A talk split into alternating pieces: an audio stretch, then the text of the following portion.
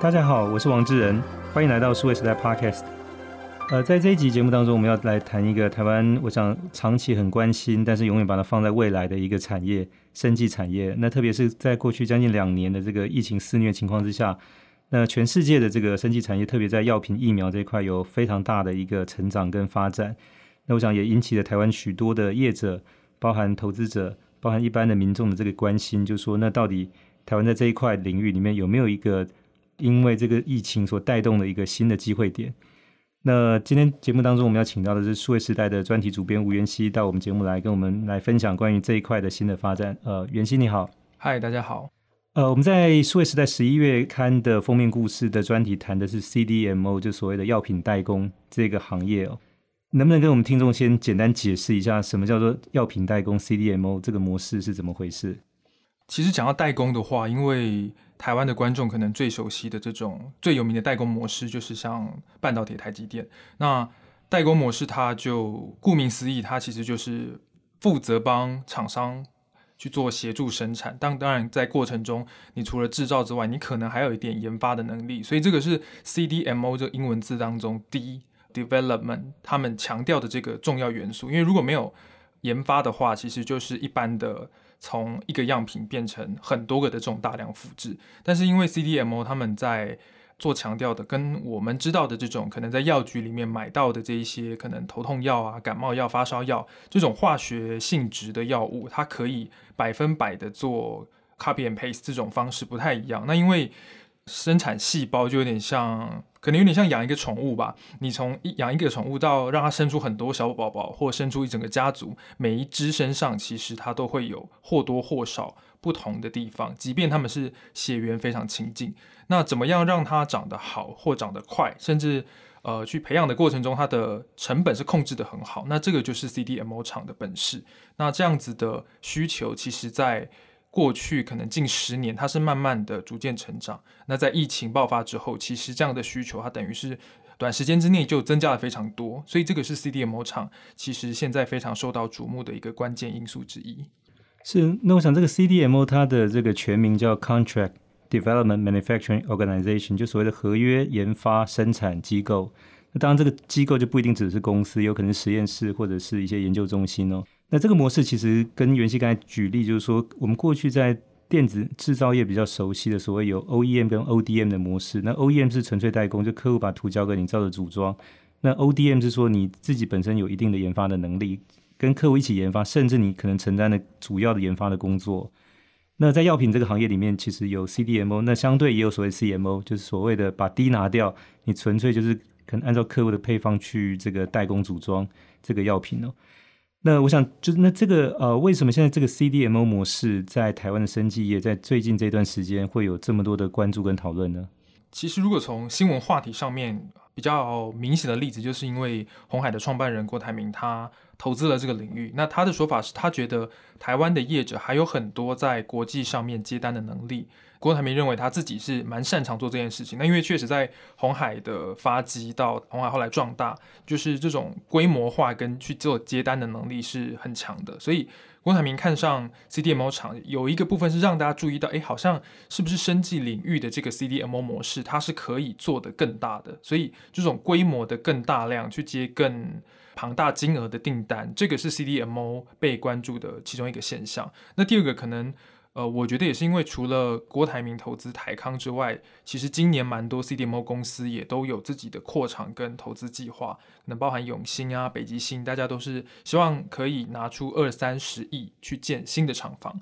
那当然也是因为看到需求，可是所有人都动起来把钱拿出来想要做这件事情的时候，可能就代表这个产业是有点共识，他们觉得这个需求跟商机我是有机会抓到的，所以这两点我觉得算是。台湾业者自己在呃 CDMO 呃的发展上面，呃业界的一个共识跟动作，然后另外一个可能就是在法规的部分，因为政府它其实有一些鼓励的措施，像是在租税的部分，二零二二年明年开始就会在不管是你是购买设备，或者是你在做人才的培育，这些你投入的金额，你可能有百分之二十到三十的金额是可以拿来折抵的营业所得税。所以法规的部分也有一些弹性，是想要去帮忙推这件事情。那这个我觉得是比较台面上看得到的现象。是，那我想，呃，生技产业其实它涵盖领域很广哦。那在台湾发展也有大概几十年的时间。那这里头，我想过去比较多的这个关注跟投资是放在所谓的医疗试剂跟器材的部分，因为相对它没有牵涉到这个所谓比较严格的像这种 FDA 的法规的这个部分哦。其实台湾在在像比如说血糖试剂或者说相关的一些医疗器材方面，其实做的都还不错，甚至有很大很高比例是出口的。对。但在药品这一块，我想是一直我们想要避开，但是绕不过去的，因为药品其实在生技产业里面是最规模最大，也是相对来讲难度最高的一块哦。那选择 CDMO 相对也代表着说，台湾其实我们肯定没有办法放弃这个领域，而且我们要大力去推进。但是呢，你要去发展自己的这个新药这件事情，确实难度太高的情况之下，就变成说我们选择跟大的药厂合作，对，来帮他代工他的这个就是药品或者疫苗。那这个相对是一条出路，我想也累积了过去台湾在电制造业在过去四十年的这个时间，从这个半导体晶片到这个电脑的组装、手机的组装等等等。那现在回过头来就说，那这一套的这个代工经验，如果把它用在生技产业的话，会不会形成一个新的模式？那当然，我想就是刚才元熙提到，像郭台铭先生他进到这个领域里面的投资台康，其实算是一个起手式哦。那会不会有更多的这个方面的可能电子业的资金跟经验进入到这个生技行业，特别是在所谓的药品代工这个，我想是一个非常值得观察的一件事情。那元熙能不能再帮我们解释一下，就是那具体现在台湾的业者要做的这个药品代工的药品，可以分为哪几项呢？其实，因为呃，CDMO 刚有简单跟大家分享到，它比较没有发展或没有研发的部分，这种是属于化学药，这种小分子药就是在药局或者是你可能看完医生之后拿到这种常常吃的这种处方签里面的化学药。那因为它的成分是化学的分子去做组成的，那很多它的药物它。要不是原厂它上市之后，它已经过了很久，可能像阿司匹林，它就是专利都已经到期，那大家都可以用很便宜的方式去做生产。那因为药很便宜，很明显的，那帮他做药的人，显然他能够分到的金额就会更低。那所以其实台湾的业者这几年，或甚至在台面上，我们看到我刚刚说到这些要扩厂的业者，他们做的其实都算是叫做生物药。那这个生物药它其实。从字面上来看，它就是透过细胞啊，然后或者是微生物的细胞，或者哺乳动物的细胞，去把它做成药物的一部分。那因为它是一个个活体的细胞，所以你在做药的时候，就不会是过去的这种可以做短时间内大量复制，它可能就是从一变到一百，变到一千，那再变到一万、十万，就是这种逐步放大。那逐步放大的难度跟厂商要做的事情，其实就是一方面它难度会有不同，那再来是它的订单金额也会不一样。那这种生物药它会热，如果稍微回过头来讲，为什么它会热？其实就是跟重大疾病相关。那包含可能癌症啊，那或者是一些比较在十大死因里面这种就重大疾病，它在药物的治疗上面，因为化学药可能它有一定的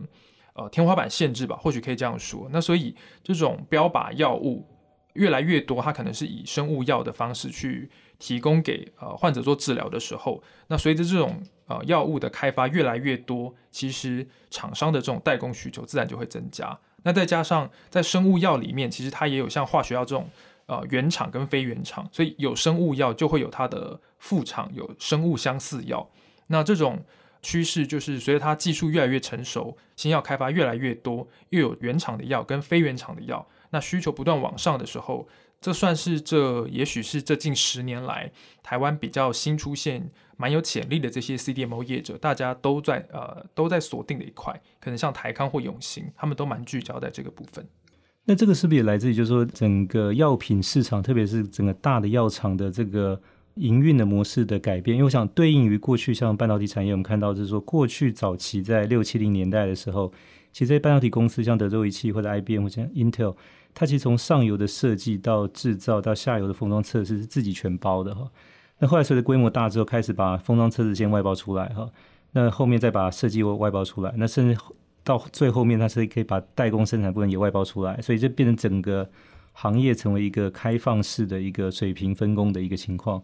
我们看到个人电脑其实也是一样哦，包含现在手机其实也是一样，所以就说，那这个是一个它行业的这个所谓的就是发展过程的模式的一个改变。那现在在整个药品市场，当然刚才袁熙提到是说，现在随着就是可能每一家药厂掌握的药品的这个种类越来越多，好，那所有东西都要在自己的这个厂内去从头到尾，这个相对是比较困难，而且成本也高。那另外，其实我们也看到，就是过去大概二十多年来，其实整个新药的开发，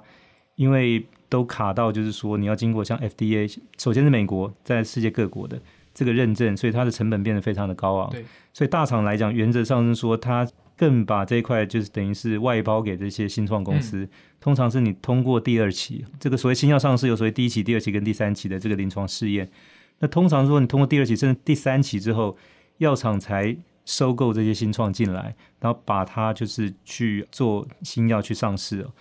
那这个相对来讲节省了药厂的这个开发的时间，因为通常一款新药大概从最早研发到可以上市需要十年的时间哦。那等于说大厂节省这个时间，那新创赚到这个所谓时间红利哦。那当然这个失败的风险也很高，但是对大厂来讲就是说，那我宁愿花多一点的钱去买那个已经通过二期或三期试验的公司。那所以我想这个就是一个双方都得到好处的一个一个模式。那目前来看的话，就是说，那开发这一块其实大厂已经是等于是外包给新创，在生产制造这一块，就是刚才提到，因为种类过多，所以自己生产每一款药显然也是不符那个成本，所以现在也把它外包出来。那从过去的经验来看，通常外包不管是晶片、电脑、手机，第一步都先到亚洲来哦，那再从亚洲有可能再到其他地区去。所以以目前来看，就是药品代工这个市场的主要的发展，CDM 这块目前也是以亚洲为主吗？这个可能要，因为化学药的部分我没有去做这么多的了解，但如果在生物药的话，假设我们以全球十大业者来看，前十名还是欧美业者居多。那我觉得比较直接或比较主要的关系，可能还是跟他们的药厂跟这些国际级的药厂都在欧美有关。那地理位置或者是长久的合作默契，再加上语言，可能甚至他们要取得的这些认证都在同一个国家里面，我觉得是或多或少都有影响。所以以整个营收来说，十名里面我记得七名或至少六七名都是在欧美，但是在前十大业者里面也有亚洲业者出现。那这个也可以说是接下来台湾业者要走上国际舞台或在亚洲站稳的话，他们的主要对手，那分别是韩国的三星生物。跟中国的药明生物，那这两个都算是，虽然感觉是两个成立，也许都正式开始做都大概十年之内的公司，但他们的规模其实已经不是台湾的单一公司可以去做比较的。就大概全部的产能加起来，台湾所有业者加起来，也就等于一个三星生物或等于一个药明生物，所以他们的成长速度确实蛮惊人。是，那我想这一块其实确实也比较像电子业过去的，就是说厂商先外包，当然外包肯定先考虑跟他地理接近的。下一步才会是外移，因为就当他这个外包给附近的这个就是业者的成本也大概负担不下去的情况之下，就开始往海外去。那现在看起来是说这个药品代工市场可能才刚开始要往海外走，就是说你刚才提到十家有七家还在欧美，代表它虽然外包，但还选地理位置比较接近的。那有三家来自就是欧美以外的，那这个应该是看到是说这个所谓外移，从外包到外移这个局势正在发生当中哦。那当然，你刚才提到就是说，这个韩国的三星跟中国的药明这两家应该是很积极在争取，而且就是都是属于两个国家的一个指标性的龙头的企业哦。那能不能谈一下？因为我想，就是三星大家也很关心，说特别是说，在今年他的这个第三代李在镕从这个监狱出来之后，因为韩国政府等于是特赦他了，原因是说，因为他如果还关在牢里面，可能对韩国经济的成长会有这个立即而明显的这个影响，所以。就等于是总统特赦他出来，然后他也出来不久就宣布了很大的投资案，包含在电动车这方面。那包含第二件事情就是跟这个生物制药的代工是有关系的。接下来就包含在韩国，它有就是大幅的这个扩厂这个计划。那能不能谈一下，就是说那从呃袁熙的这一次的报道里面看到的这个三星跟中国的药明，就他们现在从外面看，除了规模之外，它具体可能在操作或者发展到一个什么样的程度呢？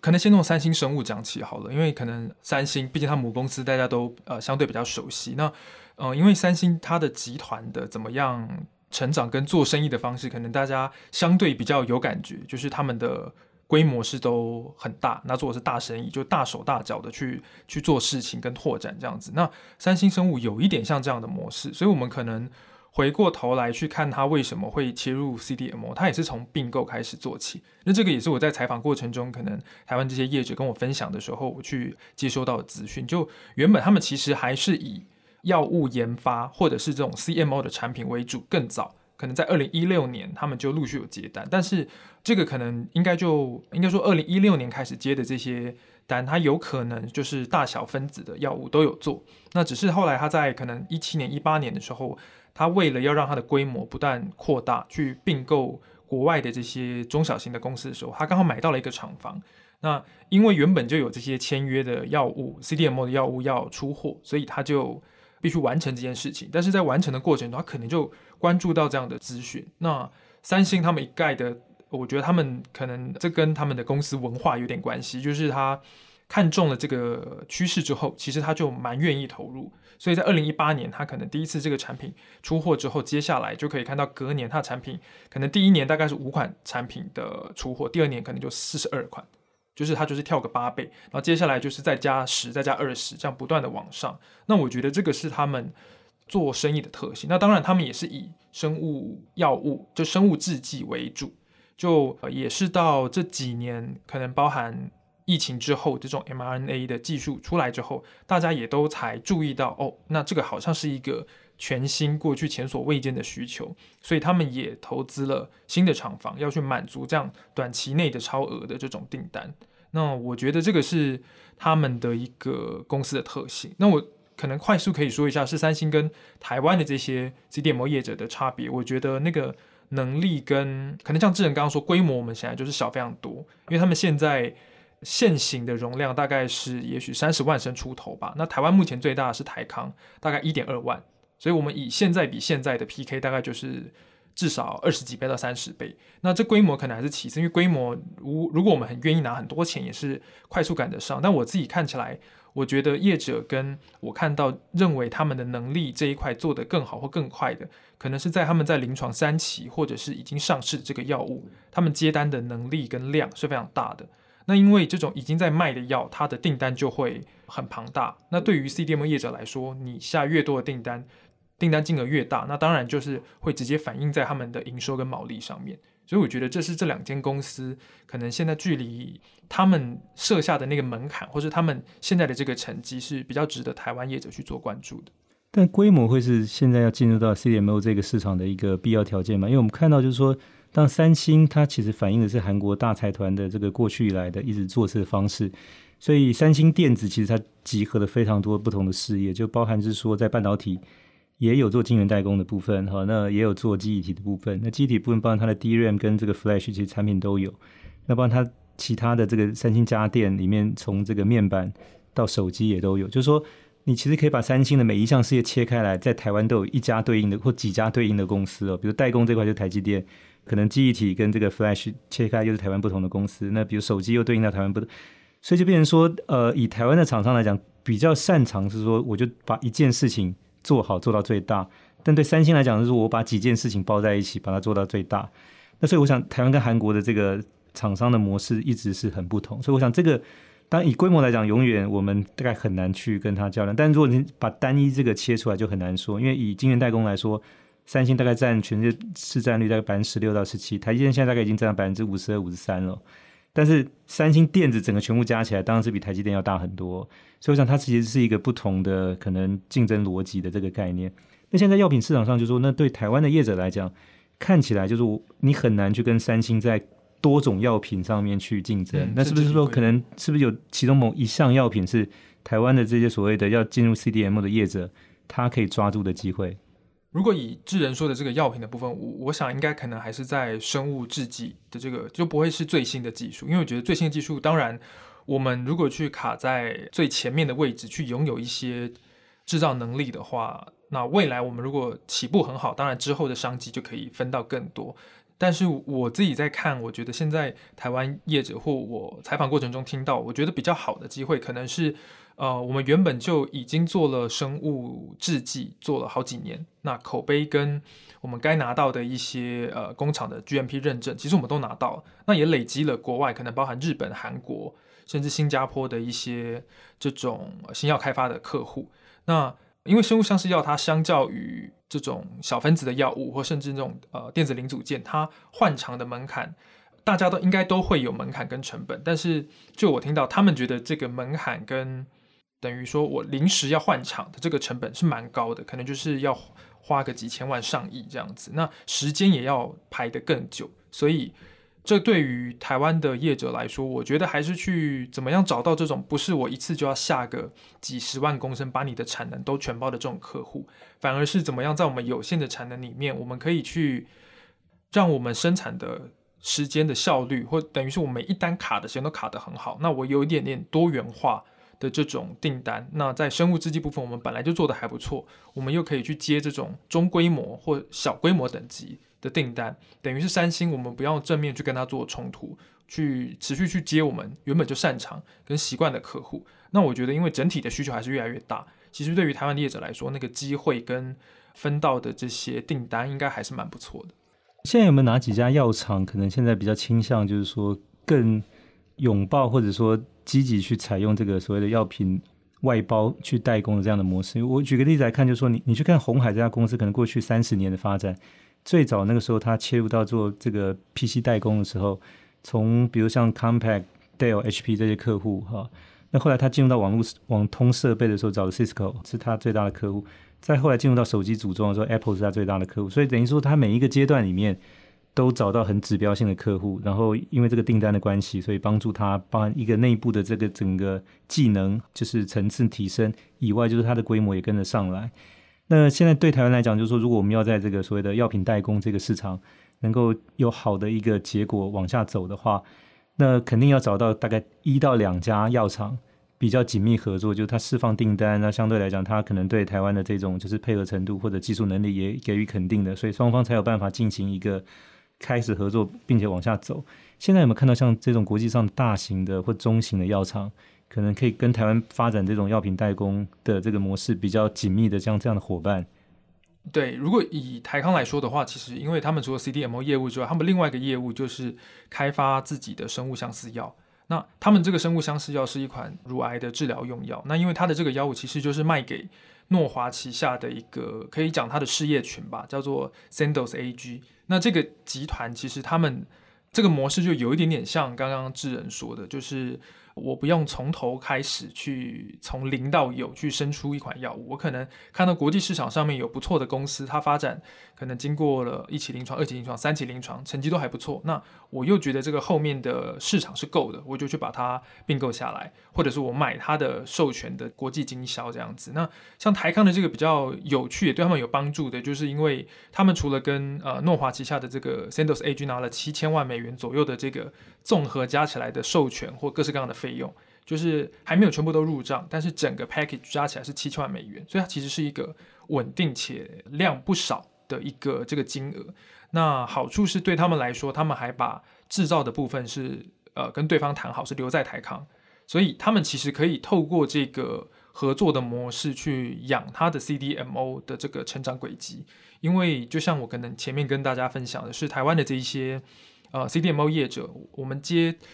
中初早期的这种订单的能力是很好的，但是我们因为产量跟产能还有一些地缘的关系，所以我们接从三期要到上市的这个阶段的能力是比较缺乏。那像台康的这个模式，等于我因为我自己还有研发的这个能量，所以我就去把制造的这个模式也跟对方谈好，留在我的母公司里面。所以这个其实就算是一个好的方式。那我觉得像。诺华这样的药厂，甚至是跟台康在采访过程中，他们提到，其实国际药厂现在如果是专利已经到期，或者是它已经是很成熟的药，其实这种成熟的药物会越来越多，就是分出来给 CDMO 公司，因为它可能看到它的天花板，或是它整个饼是比较明显的，那反而药厂它会更聚焦，把它现在仅有的一些研发的资源集中在新的药物，或者是去往外去寻找这种有潜力的公司做并购。那我想回到 C D M 这个 D 这个 development 这个字来看，就是说所谓的在这个模式里头，这个 D 应该更多是在这个所谓要通过三期的这个认证之后，要开始生产。因为比如说像之前像这些疫苗，像 BNT、莫德纳等等，就是说它其实所谓通过还没有三期，就是可能二级过后三期做到一半，得到所谓紧急授权使用 EUA，这个代表的是说这个药基本 OK，但这个药你接下来你要量产，可能比如说一千万剂、一亿剂。你的工厂要怎么去生产？其实这个还有很多的这个制程是需要去后面去调整的哦。它有点像说台积电现在宣布，就是说我有三纳米的制程已经，但它只是实验室哦。在后面你还需要有相关的这些生产线，包含就是有些参数去怎么做调整。你包含就是说我的设备必须要到位，包含像爱斯摩那个光刻机也必须要到送到现场了。就是说，那这件事情后面三纳米制程才能够真正开始接单量产哦。所以从实验室宣布到真正量产，它中间还有一段时间是就要调试测试。所以我想就刚才元希提到这呃 CDMO 这个里头，台湾的厂商可能更多，如果接到这个所谓代工的药的订单，应该是在做后面的的制造的这一块的这个部分，应该是比较多。所谓的低的那个开发的部分，应该在所谓制程技术上面的这一块。对，可能像如果要补充一下智仁刚刚提到的这个观点的话，就是确实在。随着临床的期数越来越往后，那到上市，那那个难度跟要克服的问题会更多。但是，当然业者他们也会有点替自己去做说明，就是第一，其实每一个阶段我都还是要有低的这个功能。可能从最早的这个细胞株开发，我怎么样去选到一个，先开了一个规格给我，那我要选出跟调配出你要的这个细胞的样子。那这个是可能前面的这种小客户他们也很重视，但他们 CDM 业者比较强调的是说，这有点像是一个人的。DNA 吧，或者是这个人的股价怎么涨？就是如果这个涨不好，可能后面他未来就算一期、二期、三期都成功，可是你前面就涨歪了，后面可能那个效果或成本就会没这么好，这样子。对，因为前期的话，它主要是说我要把那个配方要调出来，对，有点塑那个形。对，而且你一期、二期测试可能就几百个或几千个，就是说它其实不需要去考虑到生产的成本这件事情，它考虑到是有效这件事情哦。对，相较之下。但等到你通过这个一拿到 EUA 授权之后，你要考虑的就是接下来我生产的成成本，而且就是我能不能具体量产，包含就是说它整个生产的过程。保存的这个过程，包括配送的过程呢，这个都要考虑进来。那这个就是每一关都是成本，所以那个就很多的一些所谓的开发的东西，需要去跟这个代工厂一起来 co-work 一起合作的。是。那所以这一块的话，就刚才谈到，当台康有他的一个想法，那台湾现在还有其他的厂家可能在这一块的布局或者动作是比较积极的吗？另外一间我觉得也蛮值得关注的是叫做永兴。那这个永兴它特别的地方，可能一个是因为它的投资人是。这可能这十几二十年来，在生技领域就投资了不少公司。那是承德药厂的董事长林荣景先生。那因为林荣景先生他在生技领域，他投资的面向就蛮广的，可能一些新药开发的公司。那后来甚至有点跨足到做，呃，就是有点乳业，就是整等于在他把整个生技版图，包含医材，他各式各样的公司都有去做投资。那这个永兴其实他蛮早，在两千零二零一一年的时候他就当董事长，但更早的时候其实。二零零三年，他应该就开始投资了。那因为过去他旗下有另外一间公司，其实是做细胞株开发的，叫晶业。所以这个永兴它的前身其实是晶业的细胞株开发能力跟 CDMO 的生产能力，两间公司有点把它二合一。那发展到现在，其实它的国际化客户跟 CDMO 的客户的成长，在这一两年成长的状态也都还不错。所以它的发展模式是。呃，我觉得算是比较特别，但他跟台康我自己观察会有一点点的不同，是永兴他们更想要做的是，他现在如果有各式各样的新技术，可能包含抗体药物的有点升级版本的这个 ADC，然后可能像细胞治疗，现在大家都是用自己的细胞去做培养，包含在台湾现在法规弹性开放已经一两年了，可以做的这个模式，未来他们觉得那个商机可能在的是怎么样把异体的细胞，也就是别人的细胞可以用在。某一个患者身上，因为这种用别人的细胞在自己身上所累积出来的量会更大，那这个也可能就会有 CDMO 的这种大量制造的需求，所以包含 mRNA、包含细胞治疗跟 ADC 这种新形态的药物，有没有办法去在这几年内累积一定的生产实力，在亚洲你可以抢到一个不错的位置，这个是永兴现在他们还蛮想要做的事情。那我想，可能很多听众跟我一样也好奇，是说，那像 CDMO 这个发展，当然从你刚才这个介绍当中知道说它是正在发生，而且可能接下来动作会很快。但是在台湾，我想这件事情会是说，它单纯有业者跟市场的力量就能来完成吗？那政府在这里面有没有一些角色，或者说一些什么样的事情需要挹注进来的呢？嗯，因为。就如刚智仁说的，其实去年开始就陆陆续续都一直有人在喊，不管是民间或政府，大家都想要有下一个台积电。那因为 CDMO 的模式刚好它就是呃有代工、有生产、有规模、有制成，所以好像就很理所当然就说啊，那下一个生技领域的台积电会不会是 CDMO？那但不管这个事情会不会成真跟会不会做到，但至少 CDMO 这个事情，除了民间业者大家自己投资跟扩厂的脚步很快速之外，其实政府它有一些法规跟资金的投资的现象是在做变化。例如说像是原本零七年到现在的那个新药产业发展条例，它今年底要到期，所以要延伸它的这个条例，把它变成名称我一时有点忘了，但是意思就是这个版本的二点零，它里面就把 CDMO 放进去了。那这个 CDMO 他们想要鼓励的方式，就跟过去的这种呃鼓励研发有点不同，它变成有点把。你如果买了设备，或你做一些工厂的扩增，这种制造面的投入，他们会政府会提供你做租税的减免。那另外就是，当然过去的这种研发跟人才的投入，你也会有一些这种营业所得税的抵扣。但简单来说，就是政府在从过去鼓励研发到现在，他开始也希望能够鼓励。生技产业在做制造，所以这个有点像是产业方向有一点点注意到这个事情，这可能是第一个。然后第二个就是在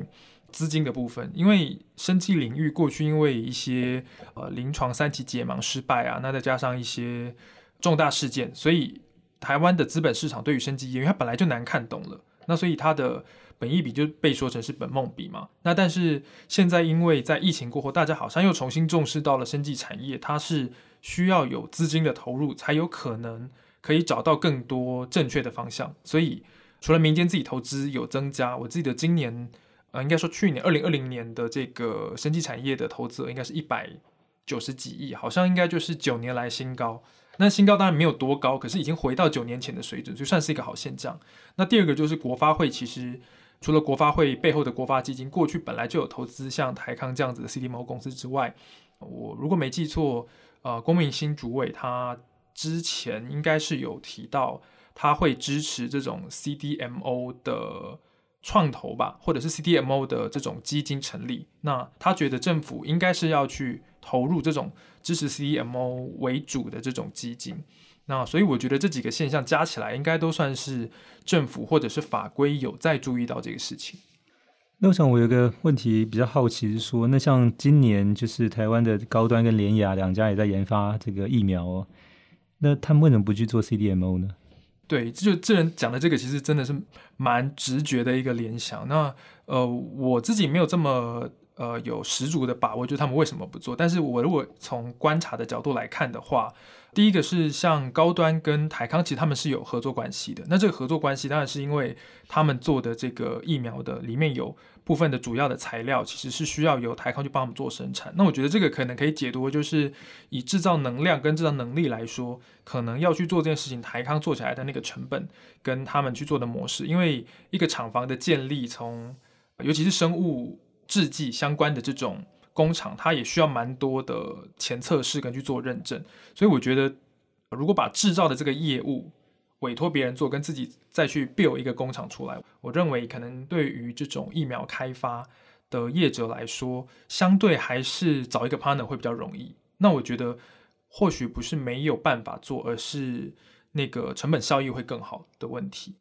当然，我想反过来看，就是说因为台康呃，就是这个高端跟联亚，它等于。本身有研发疫苗的这个实力，等于说我们在谈一般 R&D、R&D，CDMO 有 D 但没有 R，但回过来看，就是说高端跟联雅其实是有 R，research 研究这个能力哦。所以如果说他们将来要去接 CDMO 的单子，可能相对来讲，也许会更容易，因为它技术能力相对是有对对，我相信比单纯做代工这个只有低的能力是要更高一级哦。对，那当然我我想回过最后来看，就是说不管。是什么样的代工，其实都需要靠庞大的中下游的这些供应商合作伙伴，大家来互相的帮助。这个是我们过去在台湾的这个从晶片到电脑到手机看到的。所以我想，三星一家规模多大，我想那个倒是其次，因为他也不可能一个人做完所有事情，他还是需要有其他的这些，包括原料供应商以及下游厂商去提供这个相关的这些东西，所以把这个东西做出来。那在台湾可能就把这些事情都细分切成一项一项的。那目前来看，就是说，如果 CDMO 这个药品代工模式要在台湾能够发展起来，我想也不只是像刚才这个元熙提到的台康、永兴，或者说呃接下来高端联亚，就说那以目前来看，就是这个整个生态系上下游它的这个供应链的情况，在台湾目前发展的大概是一个怎么样的一个情况？我可能可以举个例子，那我觉得是蛮有趣的，因为在这次采访过程中，我们采访了一些业者，就包含刚刚提到这几个公司，那另外也有做基因定序的基隆米克斯这间公司。那因为这个公司它大概做了二十年左右，那它其实过去它都是接这种科学研究的订单，可能包含中研院啊、机关署的这个 Delta 病毒株的这种判断，这个病毒是从哪里来，跟它的眼镜是怎么样，这个是这个公司的传统强项。那它在商业科研这一个领域，其实就做的还不错，可能市占率就五六成以上都是他们的客户。那因为这个董事长其实他就看到这个需求跟成长的天花板它是有限的。所以，其实他们在今年也做了一个决定，就是他们想要做某一个程度的 CDMO，就等于说他们过去其实有提供这些 DNA 相关的产品给他们定序的客户，但那个规模跟它的呃样态其实都称不上是制造等级，它就是实验室用的。那因为呃目前有很多的这种核酸的。需求跟疫苗里面的这个佐剂的需求，可是其实，在台湾这种相关的制造能力是比较少的。那可能国际加起来，它也就是固定，也许十来间公司有办法做。所以，像基洛米克斯这样的业者，他们就想要去可能投入个几亿元的预算去做一个 GMP 认证的这种，像是 DNA 产品的原料工厂。等于说，原本做基因定序的这个公司，它也还是比较偏研发吧，或者是它偏服务客户。现在转网，它也要把一部分的能力放在制造这一块。那我觉得这是一个好的现象，因为对于这种专门擅长 CDMO 的公司来说，它可能本来一些是已经比较中后段的。那他们在过程当中，它会有一些原料的需求。那可能过去他们是需要去做跟国外做进口，但现在开始有些本土的厂商也看到这样的机会，那他们也有这样的野心跟企图，想要做国际化的生意。那我觉得彼此之间可能就会有更多的这种合作默契跟机会出现。那元希在这次十一月刊的这个谈 CDMO 药品代工的这个专题里头，